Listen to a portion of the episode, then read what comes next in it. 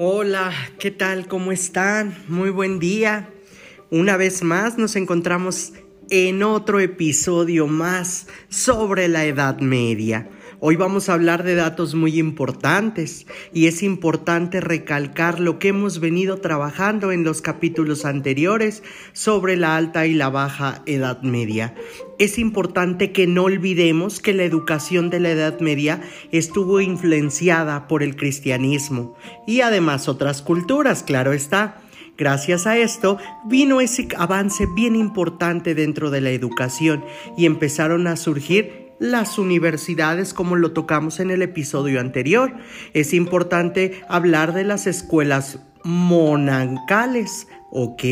Las escuelas palatinas y las escuelas catedralicias, que fueron los tres elementos importantes de esta parte de la educación en la Edad Media.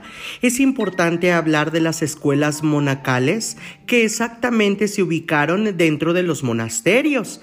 Además, preparaban para la vida, en este caso religiosa, que ustedes se dieron cuenta, pues era en lo que se giraba la parte de la educación en la Edad Media.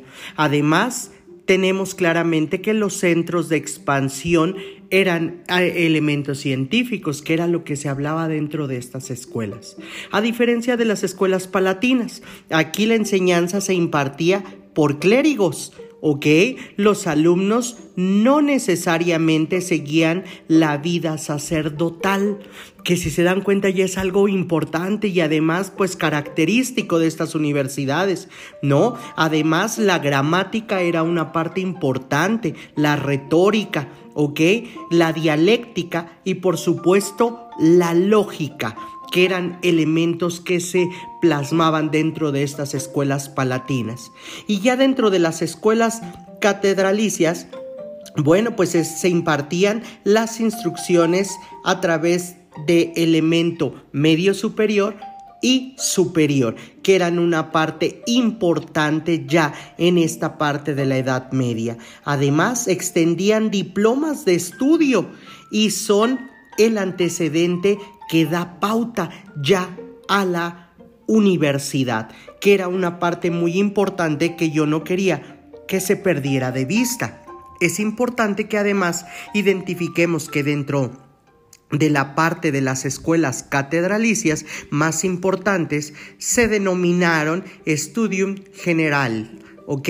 Que eran y estaban trabajadas a través de París, Bolonia, Salerno y Chartres. En Chartres se trabajaba lo que era la parte de la gramática y la literatura. En París, la lógica y la teología. En Bolonia, el derecho. Y en Salerno, eh, la medicina que yo no quiero que se pierda de vista esta parte tan importante de la Edad Media, ¿ok? En esta parte de las universidades se ubicaban como instituciones culturales muy importantes dentro de la Edad Media.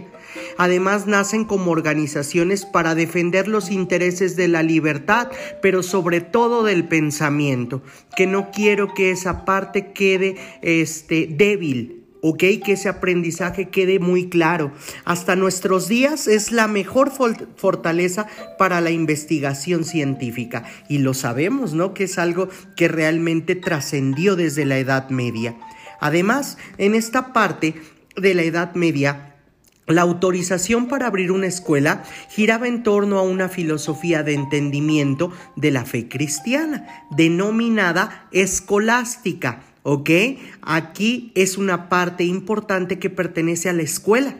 La escolástica no pretendía revelar la verdad, sino además lograr un entendimiento teniendo como objetivo principal la conciliación entre la fe y la razón como elemento que ya habíamos dicho anteriormente. Y para ello, pues tenemos que dentro de esta parte lo podemos ubicar como etapas para que esto quede pues más claro. Tenemos la etapa escolástica, la, el florecimiento de la escolástica y la disolución claramente de la escolástica. Si hablamos de la alta escolástica, hablamos de la fe y hablamos de la razón en una perfecta armonía. totalmente equilibrada. Pero si hablamos del florecimiento de la escolástica, hablamos de la parcialidad de acuerdo entre lo que era la fe y la razón, ya que esta última puede llegar a resultar opuestos a lo que era la fe.